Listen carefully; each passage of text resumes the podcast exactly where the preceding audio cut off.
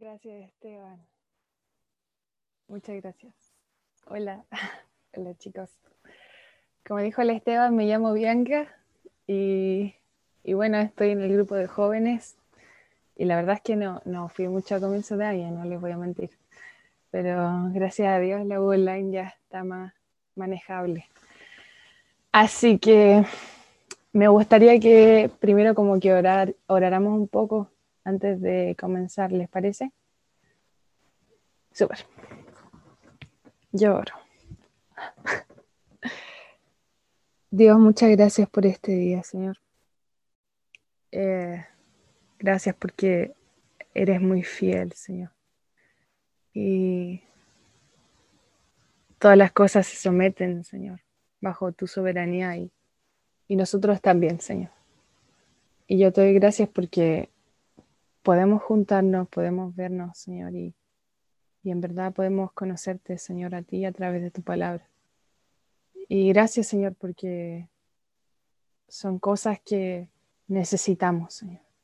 Y mi oración a ti hoy día es, Dios, por favor, ayúdanos. Ayúdanos a comprender, Señor, las cosas que tú quieres que comprendamos, Señor. Y ayúdanos, Señor, a, a vivir, Señor, con paz y con el gozo, Señor, de saber que tú estás con nosotros y que tú, Señor, preparas el camino por el que andamos. Entregamos, Señor, esta reunión. Yo te pido que tú y tu Espíritu Santo, Señor, estén constantemente, Señor, hablando nuestras mentes y nuestros corazones mientras estamos charlando de estas cosas que a ti te interesan, Señor, porque vienen de ti. Y te lo pido, Señor, en el nombre de Jesús. Amén. Amén. Bueno, como, como decía ahí, conversando con unos amigos ayer, hay muchas cosas eh, que Dios ha estado haciendo con cada uno de nosotros en este tiempo. Eh, y son cosas de las que nos compete hablar, que nos compete a nosotros como hijas, como hijos, meditar, ¿cierto? Y a mí me gustaría comenzar compartiendo esto, que de verdad es algo que a mí em, Dios me está enseñando ahora y yo quiero que si ya desde ya pasó el aviso que si alguien cree que yo estoy eh, superada en este tema, em, no lo crea, eh, es algo que Dios ha puesto en mi corazón porque Él está trabajando esto conmigo. Y yo traigo esto porque yo también lo necesito ya, así que me gustaría em, empezar a comentar sobre esto leyendo una palabra que está en Salmos, en Salmos 53, capítulo 53, versículo 2. Y dice así, insensatez y maldad de los hombres es el título. Pero el versículo 2 dice, Dios desde los cielos miró sobre los hijos de los hombres para ver si había algún entendido que buscara a Dios. Cada uno se había vuelto atrás, todos se habían corrompido, no hay quien haga lo bueno y no hay ni aún uno. Y, y bajo este pequeño verso me gustaría comenzar a compartirles algo. Bueno, chicos, esta palabra no tenía mucho valor para mí, porque en verdad este Salmo 53 no lo había leído, lo leí varias veces, eh, me lo pasé por alto, no me importó, hasta que claramente en un periodo de mi vida, específicamente el año pasado, que muchos de ustedes que estuvieron conmigo el año pasado eh, saben, saben que así fue, ¿cierto? Eh, y, le agradezco infinitamente a Dios por ustedes, por cada uno de ustedes, y ustedes saben quién son, quiénes son, perdón hasta que Dios comenzó a trabajar algo, algo en mi vida que era muy, muy profundo. Y, yo siempre trataba de entender, de comprender el sentido de lo que Dios estaba queriendo hablar a mi vida, pero eran tantas cosas a la vez que me embargaban las situaciones, como que me paralizaban.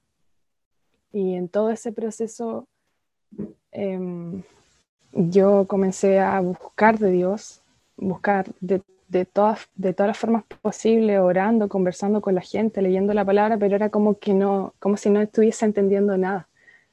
Y, todo esto, a ver, todo esto mm, como que en, verdad empecé a meditar y a cuestionarme estas cosas de enero y febrero como el punto peak de, de este año.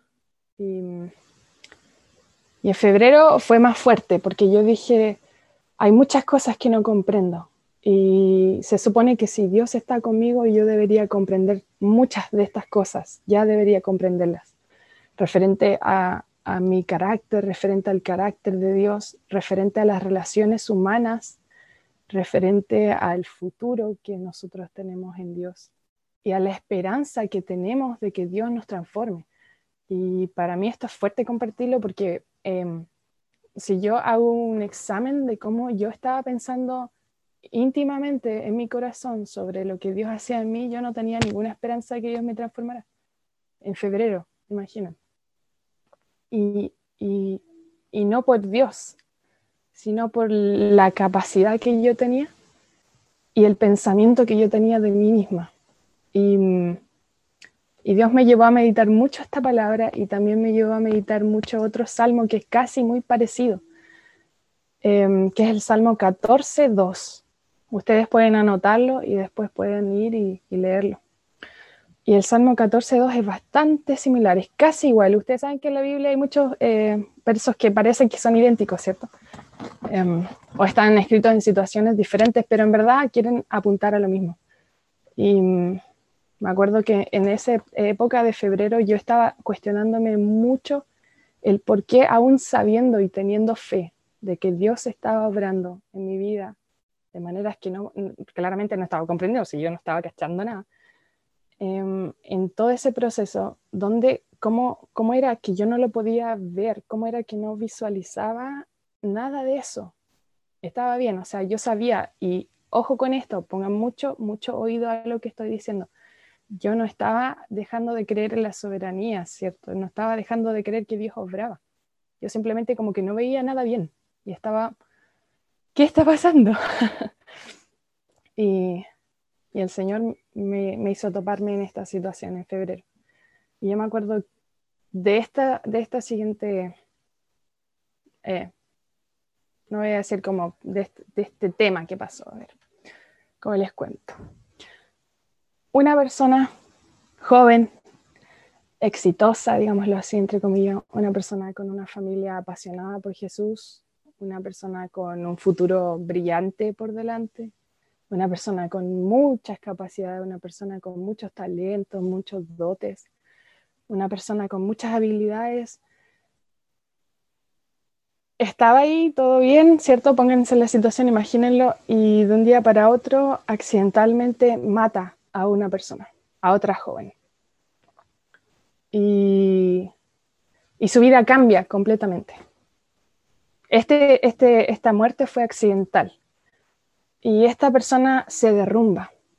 Una persona que tiene una fe en Dios, una persona que nació, crió, fue criado en una, en una familia cristiana, em, una persona que creció en el amor del Señor. Y es el día que eso sucede, se conoce verdaderamente el corazón de la persona y qué había dentro. Culpa, miedo, vergüenza, temor, temor al hombre. Y esta situación desencadenó todo y expuso todo.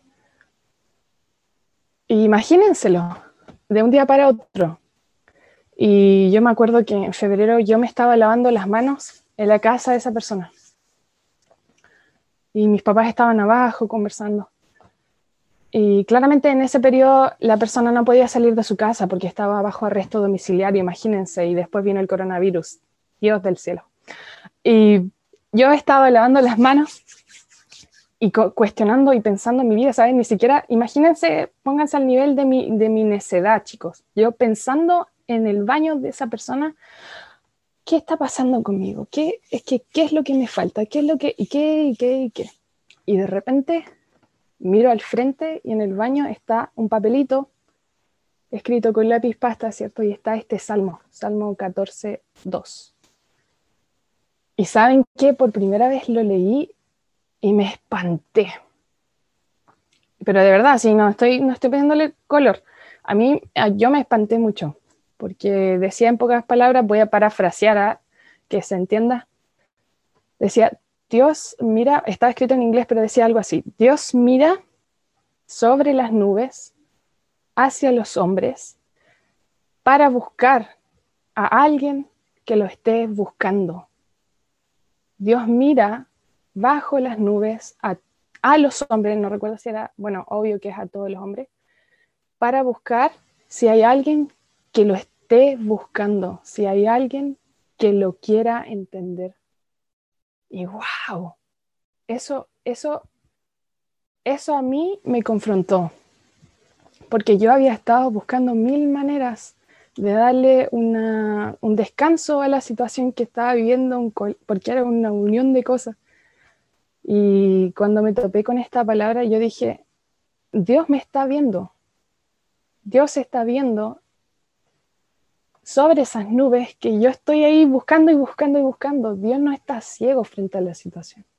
Y es más, de hecho, el, día que lo volví a pensar y seguía ahí en la casa de la persona, me puse a pensar, sí, nosotros tenemos las nubes sobre nuestras cabezas, nosotros somos los que no vemos a Dios. Y uno de los conceptos que usamos cuando no estamos entendiendo nada y hay mucha incertidumbre, ¿cómo es? ¿Qué es? Confuso, nublado. Está todo nublado. Es como que, oh, ¿sabes qué? No sé para dónde ir. Oh, estoy como muy así. Oh, no hay para dónde mirar, así estoy así. Ah. Y y esto me confrontó porque yo había estado buscando muchas maneras, pero no estaba, no estaba poniendo la mirada donde tenía que ponerla. Y quiero que vayamos a una palabra que yo creo que es la palabra central de esta reunioncita que tenemos todos, que es Marcos 10, 32 al 44. Bueno, 45 en verdad. Y quiero que vayamos a esto porque he estado meditando en esto y cada vez me parece más que lo necesito. Y me gustaría que alguien lo pudiera leer, solamente que antes de que alguien se ofrezca, me gustaría que lo leyera. Mi único favor, o sea, mi única petición, perdón, es que lo, lo leas, si tú lo vas a leer, que tú lo leas como si tú estuvieras ahí, en ese momento.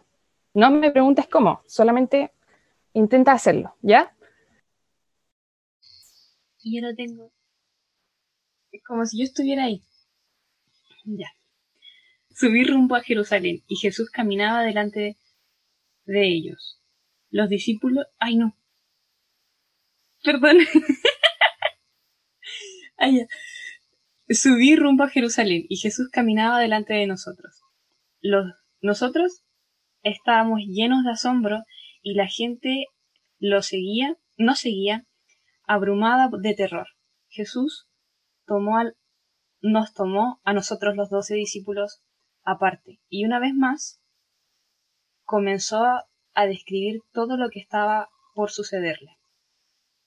Lo que dijo fue, escuchen, subimos a Jerusalén donde el Hijo del Hombre será traicionado y entregado a los principales sacerdotes y a los maestros de la ley religiosa lo condenarán a muerte y lo entregarán a los romanos. Se burlarán de él, lo escupirán, lo azotarán con un látigo y lo matarán. Pero después de tres días resucitará. Entonces Santiago y Juan, hijo de Zebedeo, se les acercaron y le dijeron, Maestro, queremos que hagas un favor. Queremos que nos hagas un favor. ¿Cuál es la petición? preguntó él. Ellos contestaron, cuando te sientes cuando te sientes en tu trono glorioso, nosotros queremos sentarnos en los lugares de honor a tu lado, uno a, tu derecha y el otro a tu izquierda. Jesús les dijo, no saben lo que piden. ¿Acaso pueden beber de la copa amarga de sufrimiento que yo estoy a punto de beber? ¿Acaso pueden ser bautizados con el bautismo de sufrimiento con el cual yo tengo que ser bautizado?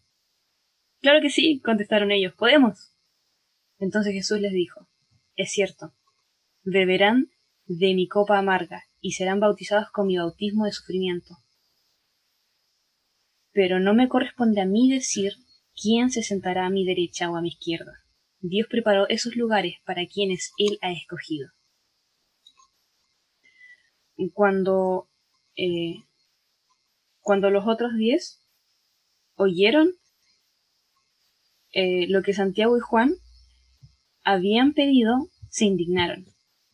Así Jesús los reunió a todos, nos reunió a todos y nos dijo, Ustedes saben que los gobernantes de este mundo tratan a su pueblo con prepotencia, y los funcionarios, los funcionarios hacen alarde de su autoridad frente a los súbditos.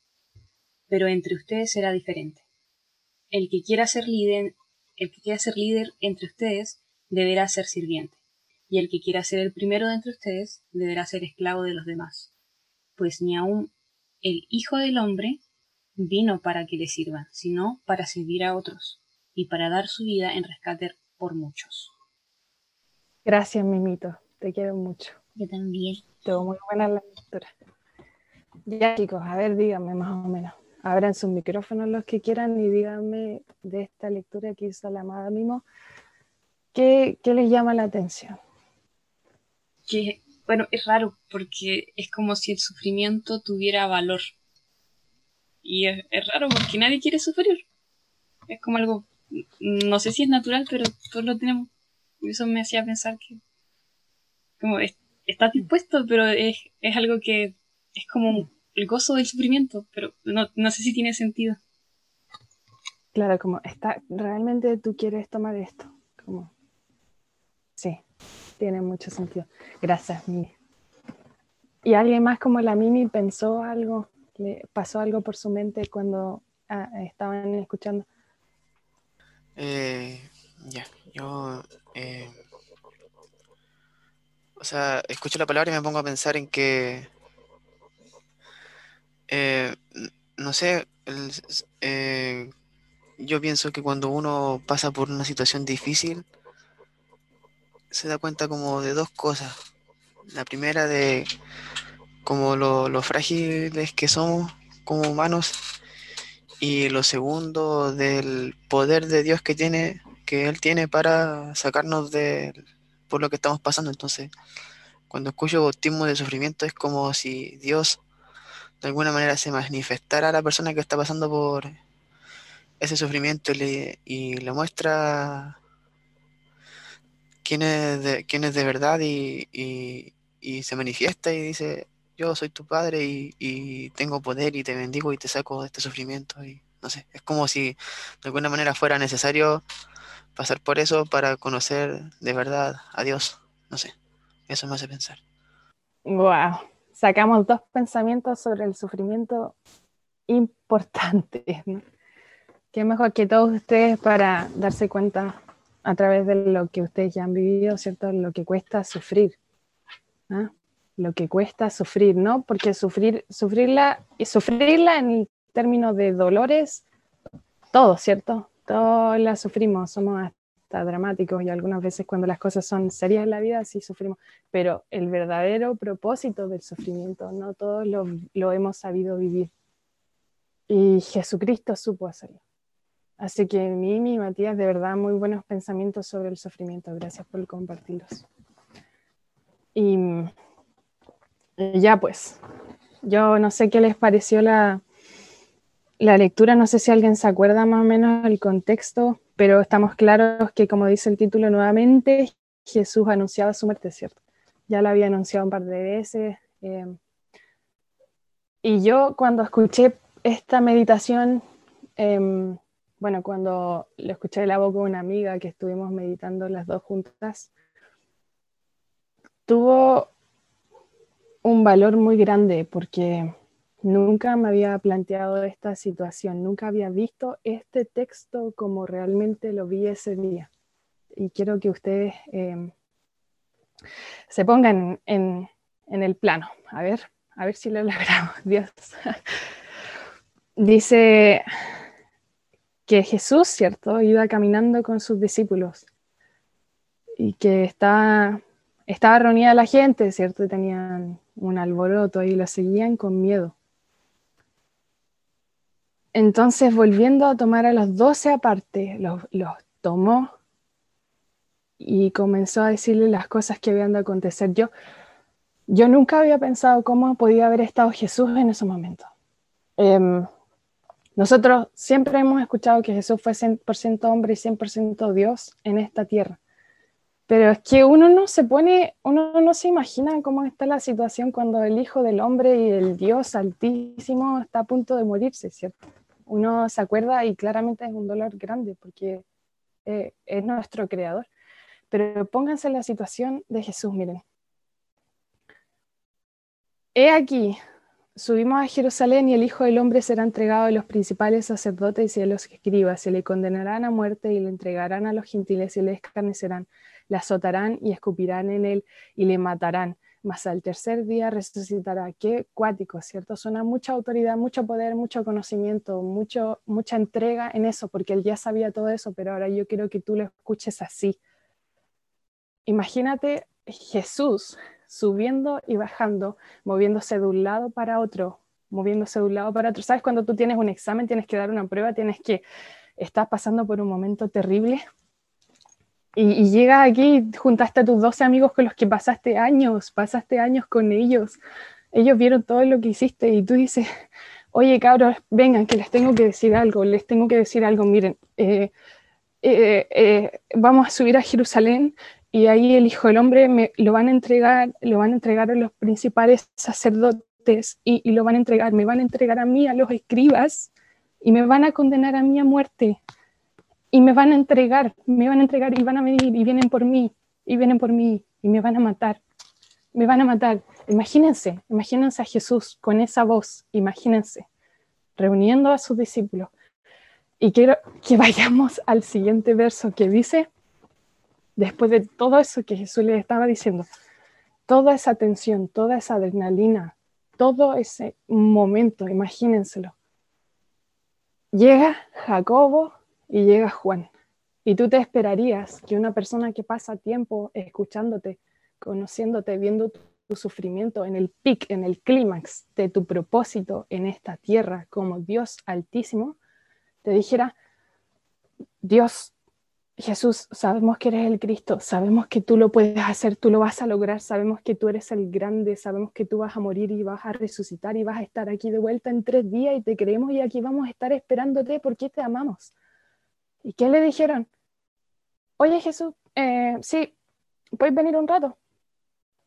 Y ahí va Jesús todo nervioso. Eh, sí, sí, ¿qué quieres? ¿Qué quieres? Así le dicen, porque ahí está en el texto. ¿Qué quieres? Imagínense un amigo que en momentos de crisis, en momentos de dificultad, El Salvador, estando en todo ese momento fruna, va, incluso se preocupa por ti y dice, ¿qué quieres? Dime, ¿qué quieres? Y va y le dice, ¿cierto? ¿Qué queréis que os haga?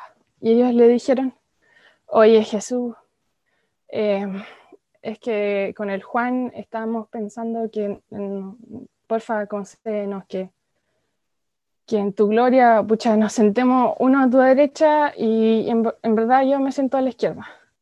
Y, eso, pues. Wow. ¿Cierto? Uno puede, uno puede hasta sentirse como, ¿what? Uno puede decir como, ¿qué? Si esto fuera una película, te dirías, ¿qué? Ese fue el final. Y, y Jesús es increíble su amor. Dice, yo veo pura marca de amor. O sea, si ustedes no ven ese amor gigante, esa paciencia, oye, no, no, no, no saben lo que piden. No. Es que internamente pensando, sabes que no te puedo decir todo ahora porque me van a matar. Pero por fuera diciendo, amado, no sabes lo que pides.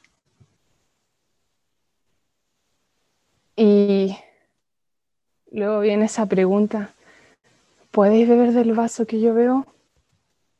¿O ser bautizados con el bautismo con que yo soy bautizado? Saben que yo no creo que él lo hizo con ánimo de ofender a nadie, ¿cierto? Nunca. Yo pienso que lo hizo con ánimo de darles esperanza después cuando se acordaran de lo que les había dicho. Porque imagínense, uno puede verlo de fuera y uno sabe lo que pasa después con la vida de los discípulos en el futuro, uno sabe cómo Dios los transforma. Pero ellos mismos al recordar, después de que pasa todo esto, cuando estaban realmente escapando, después de que Jesús ya había sido crucificado, venir a tu memoria, o sea, que venga a tu memoria algo así y que, que te preguntes, ¿cierto? ¿Podéis beber el vaso que yo veo y ser bautizado con el bautismo con que yo soy bautizado? Y ellos dijeron, podemos, podemos. ¿Sabes qué? Es como cuando está pasando alguien súper ocupado en, en, la oficina, ¿sabes qué? Oye, oye, oye, ¿me puedes hacer un favor? La persona va ocupadísima, está pero metida en algo. Y tú, oye, ¿puedes hacer esto? Ah, ¿sabes qué? Está complicado. ¿Podía hacer, de verdad podía hacer esto y esto y esto? Claro, yo lo hago, yo lo hago. Así me, me causa esa, esa sensación. Y, y Jesús le dice, a la verdad, del vaso que yo bebo, beberéis. Vean esa esperanza. O sea, no importa cuán ignorantes nosotros somos, el Señor siempre nos sigue amando. Y estas palabras. A la verdad, el vaso que yo bebo, beberéis, es cierto. Y con el bautismo con que yo soy bautizado, seréis bautizados. Pero el sentaros a mi derecha y a mi izquierda no, no es mío darlo, sino a aquellos para quienes está preparado. Y después el relato hacia atrás. Cuando lo oyeron los diez, comenzaron a enojarse con Jacobo, contra Jacobo y contra Juan. Es que es imposible no hacerlo, diría uno. Más Jesús, llamándolos, les dijo, sabéis que los que son pertenidos por gobernantes de las naciones se enseñorean de ellas, y sus grandes ejercen sobre ellas potestad. Pero no será así entre vosotros, sino que el que quiera hacerse grande entre vosotros será vuestro servidor y el que de vosotros quiera ser el primero será siervo de todos, porque el Hijo del Hombre no vino para ser servido, sino para servir y para dar su vida en rescate por muchos. Qué hermoso, qué hermoso, porque estas palabras son de las que más hemos oído, ¿cierto? Desde chico, yo me imagino que muchos de acá. Él efectivamente ya vino y ya sirvió, y lo hizo espectacularmente. Nadie lo ha hecho mejor que él en esta tierra. Pero lo que hoy quiero que, que reflexionemos todos juntos, porque esto a mí me confrontó, este fue casi como un examen de la vida. ¿Qué quieres que haga? ¿Qué quieres que haga? Eso le preguntó Jesús a su discípulo, uno de los dos que le preguntó, no sé si fue específicamente Jacob o Juan. Pero esto me confrontó, ¿por qué? Porque los momentos de tensión, de incertidumbre, de, de desesperación, ¿cuál es la tendencia? Bueno, yo voy a hablar de mi tendencia. ¿Cuál es mi tendencia? Pensar, ¿qué hago conmigo? ¿Qué hago conmigo? ¿Para dónde voy? Eh, señor, dame una guía. Señor, sabes que esto está mal no, no puedo ser transformada, mira, ha pasado un día, han pasado dos horas, mira, no he cambiado. ¡ah! Y tú vives y vives y vives y vives y vives preocupándote de ti. Y eso hice yo toda mi vida y creo que lo sigo haciendo hasta el día de hoy y es una lucha constante. Porque tú estás, es increíble, pero tú estás viviendo en el Señor, tú caminas con el Señor, tú eres discípulo del Señor, tú eres su amigo, tú eres su compañero. Y cuando Él te está pidiendo que le pongas atención y que te dice, ¿sabes qué? Me van a matar me van a matar. Escúchame, Jacobo, escúchame, Juan, me van a golpear, me van a azotar y me van a matar, me van a matar. Y voy a resucitar. Ponme atención, te estoy hablando, esto está pasando ahora. Yo me vi en esas dos personas. Oye, sí, ¿sabes qué? Jesús, te entiendo, ¿sabes qué? Te entiendo. Pero es que mírame a mí. Eh, por favor, ayúdame. Y en mis oraciones, por favor, cambia esto, cambia esto, o haz esto, haz lo otro.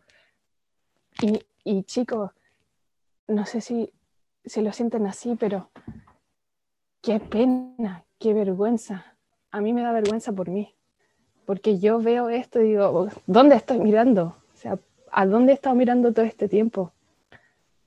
Y vean lo loco que es, porque en la, hay otras versiones de esta misma historia de cuando Jesús anuncia su muerte, y de cuando los hermanos le piden que por favor ellos se puedan sentar a, su derecha y a su izquierda.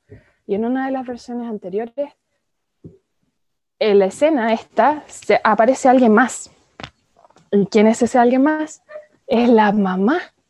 La mamá de estos dos cabros lesos aparece así como que, uy, traje a Pepe y a Juan. Profe, ¿los puede ir? Es como así, ¿sabes? Y de repente a mí me da, a mí me da risa decirlo, ¿ah? Pero de repente como que tenemos una persona que realmente también aboga por nuestras causas. Y cuando nosotros pasamos por momentos malos, es como que igual va donde Jesús y dice, ¿sabes qué, Jesús? Sí, eh, qué bueno, pero esta persona necesita tanto, así que vamos a orar por esto, por esto, por esto, por esto, por lo otro. No digo que la oración está mal, ojo, no digo que los hermanos que oran por ti está mal, no, nada que ver. Estoy diciendo que incluso en ambientes eh, los que hay palabras, los que hay conocimiento y hay amor por, por el Señor, incluso en ambientes donde tú crees que tus autoridades espirituales o las personas que tienen más experiencia, incluso esas personas fallan. Incluso esas personas están mirando por donde no deben mirar. La mamá, la mamá, que los vio desde antes de conocer a Jesús, caminando con Jesús y cómo estaban quedando de bonitos, ¿cierto? Después del tiempo con chisas. Y a mí me sorprende esta palabra, y como decía al principio, con el salmo con el que iniciamos, porque Dios está siempre atento a ti, y siempre está cuidando de ti, siempre está pendiente de que tú le busques. Y de repente nosotros buscamos, sí, pero ¿qué estamos buscando? ¿Qué estamos buscando? Como dice Jesús, ¿qué quieres? ¿Qué quieres que haga? ¿Qué es lo que quieres? Y, muchas veces estamos buscando una respuesta agradable al oído, una respuesta agradable al alma en momentos de incertidumbre. Yo sé que estamos todos haciendo cosas diferentes ahora online. La mayoría está estudiando en este grupo, otros tienen hijos, familia, trabajos, tienen relaciones que son importantes para su vida. Y, y pasando por lo que tienen que pasar, viven dudas, viven conflictos, viven incertidumbre y desespero, porque yo ya lo he vivido y yo sé que esos humanos, o sea, no me van a negar que no son desesperados, sino aquí yo me salgo del grupo. Y, ¿Y qué es lo que hace? ¿Qué es lo que hace usted? ¿Qué es lo que haces tú? ¿Y, y cuál es, y para dónde está guiado tu pensamiento. Y cuando Dios confrontó esto en mi corazón, tuve que realmente reconocer, yo estaba pensando solo en mí, estaba pensando solo en lo que, me, lo que me compete, en lo que es importante para mi vida. Imagínense, estaba en la, casa de una persona con una necesidad tan grande, yo lavándome las manos y ahí pensando solo en mí. Y, y, la familia de la, y la familia de esa persona, y la familia de las personas que necesitan realmente, que todavía no conocen al Señor Jesús, personas que todavía no saben para dónde van, personas que le tienen miedo a la muerte, personas que, que como Jesús experimentan a diario tormento porque no saben qué va a pasar. Bueno, Jesús sí sabía, pero esas personas no.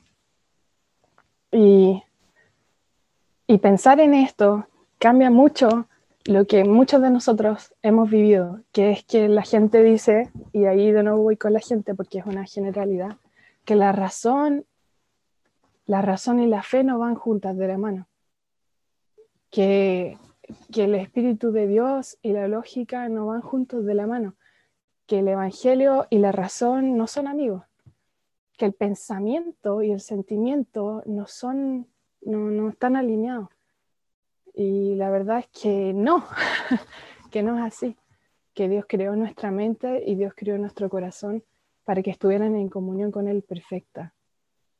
Y muchas veces en estos tiempos de incertidumbre, ¿qué pasa?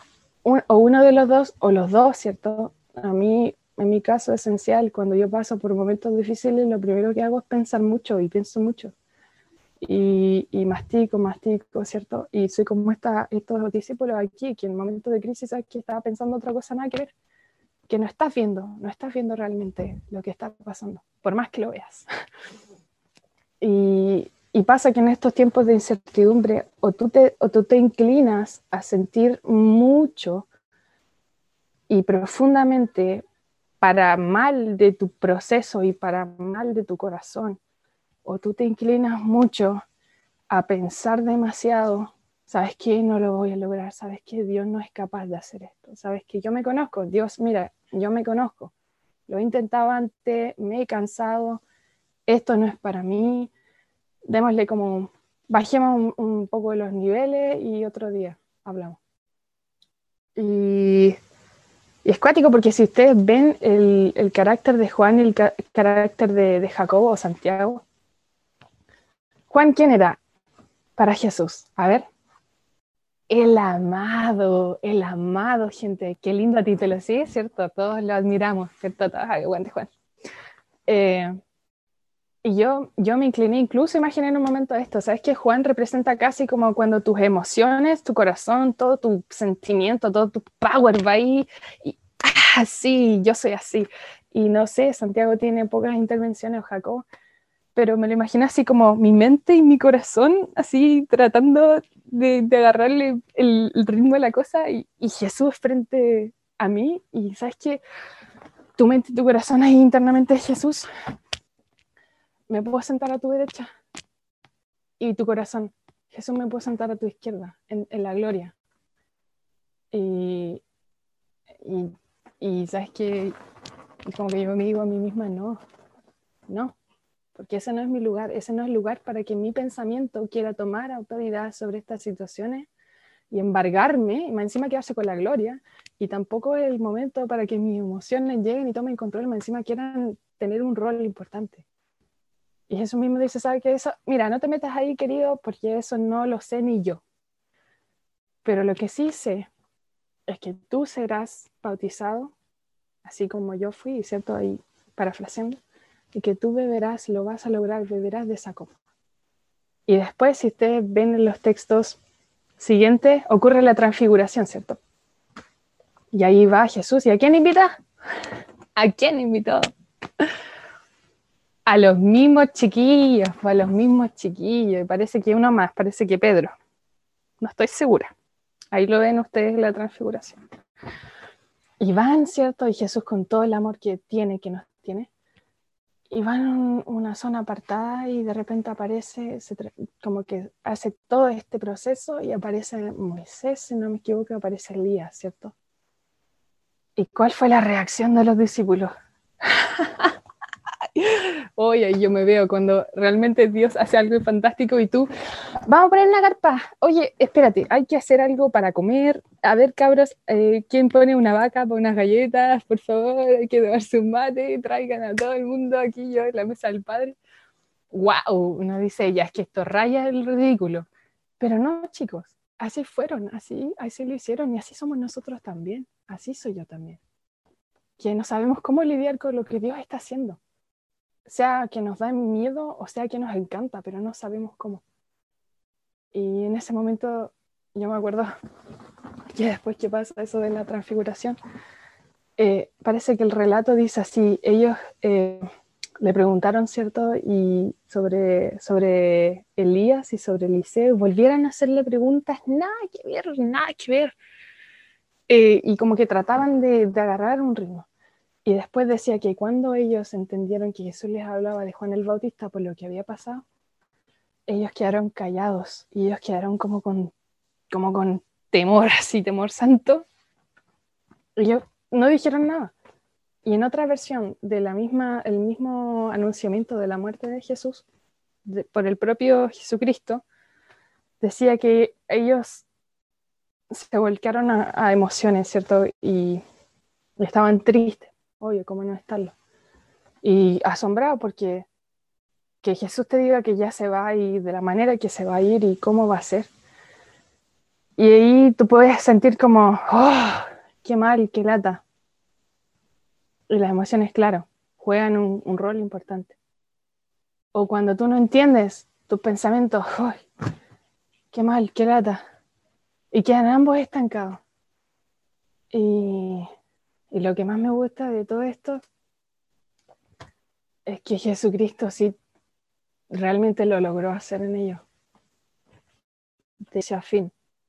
después de que Él se fue y desde que está ahí ahora arriba, eh, sus discípulos lograron verse a sí mismos transformados por la misericordia de Dios.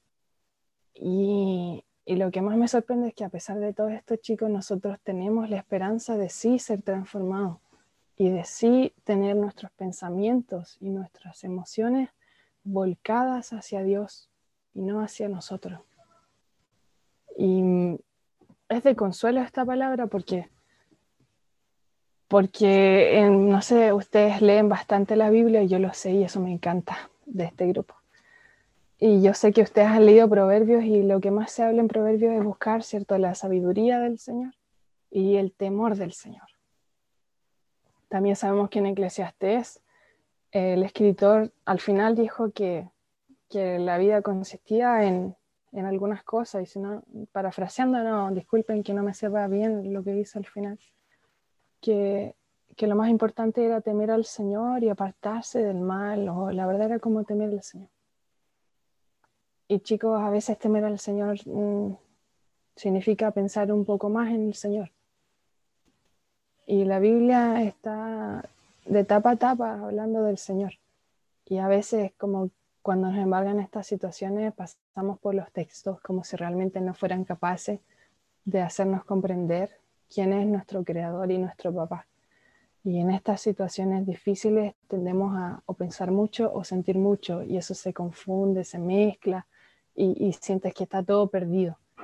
Y mi mejor aliento para esto, porque es algo que a mí me da esperanza, es saber que el Señor realmente puede transformar tu mente y puede transformar tu corazón para su gloria y puede hacer de ti la persona que tú realmente eres en Él.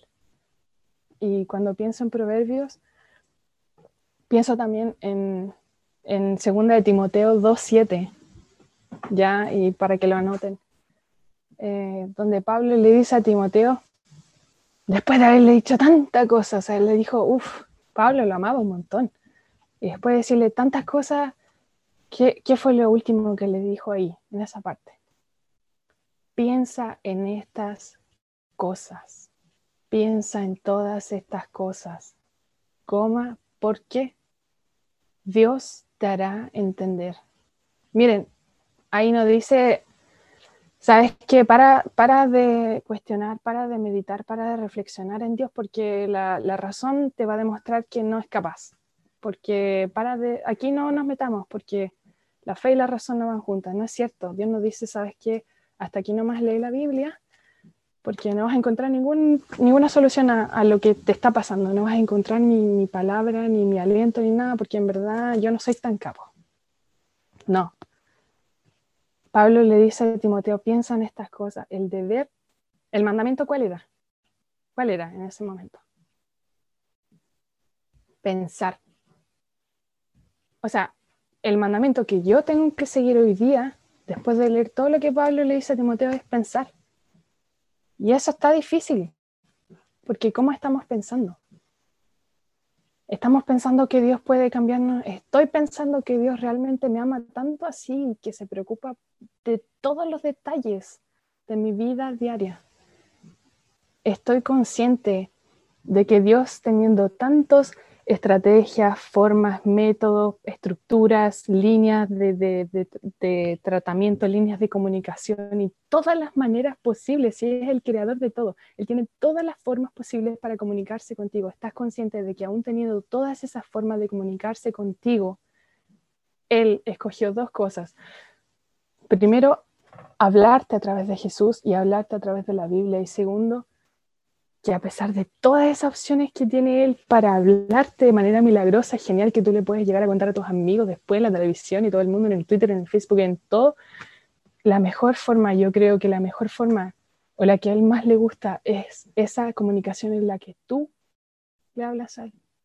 Y no él tiene que estar como corriendo atrás de ti, como que hablándote por mensajes en YouTube, como que buscándote con una palabra, con una corrección se han puesto a pensar que lo más genial, lo más bacán para Dios es que nosotros vayamos primero. Es que nosotros vamos con, vayamos con, hola papá, sabes que quiero hablar contigo. Y, y esto es bonito porque pensar en estas cosas, como Pablo le dijo a Timoteo, no significa que lo vas a entender. Porque dice, piensa en todas estas cosas, coma, porque Dios te hará entender.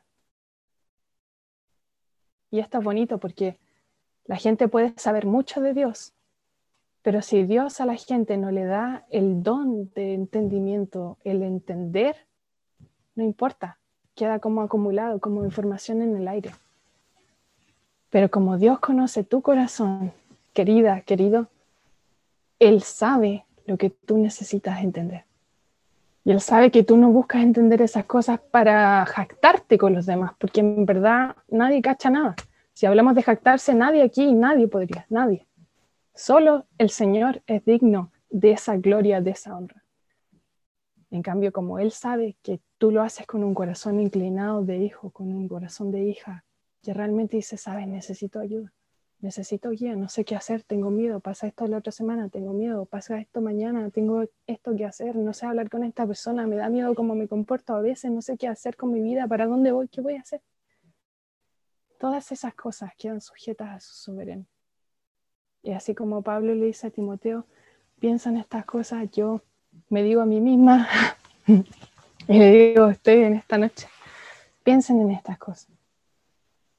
Porque vamos realmente, si creemos que Dios es capaz de hacernos pensar en su gloria y hacernos pensar en Él, lo vamos a lograr. Pero no nosotros, Él en nosotros. Y esta es una palabra de mucha esperanza para mí, mucha esperanza, porque significa que no importa cuán desesperado puedes estar internamente y creer que te volviste loco, porque ya no tienes ninguna escapatoria, porque no le puedo contar esto a los chicos del grupo, porque esto escapa de mí, esto este es un problema muy grande y no lo, no lo voy a hablar ni con Dios. lo escriben en el diario ahí. No, nada de eso escapa de la soberanía de Dios. Y tu relación con Dios va a mejorar, de aquí en adelante va a mejorar. La palabra la tienes ahí y tú la entiendes muy bien. Solo piensa en eso. Piensa en lo que Dios ha, ha hecho. Piensa en sus maravillas. Piensa en el día. Piensa en las bendiciones que, que Dios pone en tu mesa. Piensa en tus amigos. Piensa piensa en todo lo que Dios ha hecho por ti. Porque créeme, te vas a dar cuenta que no hay nada más fuera de eso que tú necesitas pensar. Después lo que te pase, no importa. Queda en manos de Dios. Y eso trae descanso. Así que eso es lo que quiero compartir. Muchas gracias por escucharme. Y si alguien quiere decir algo en este momento, puede hacerlo porque lo estoy escuchando y Dios también.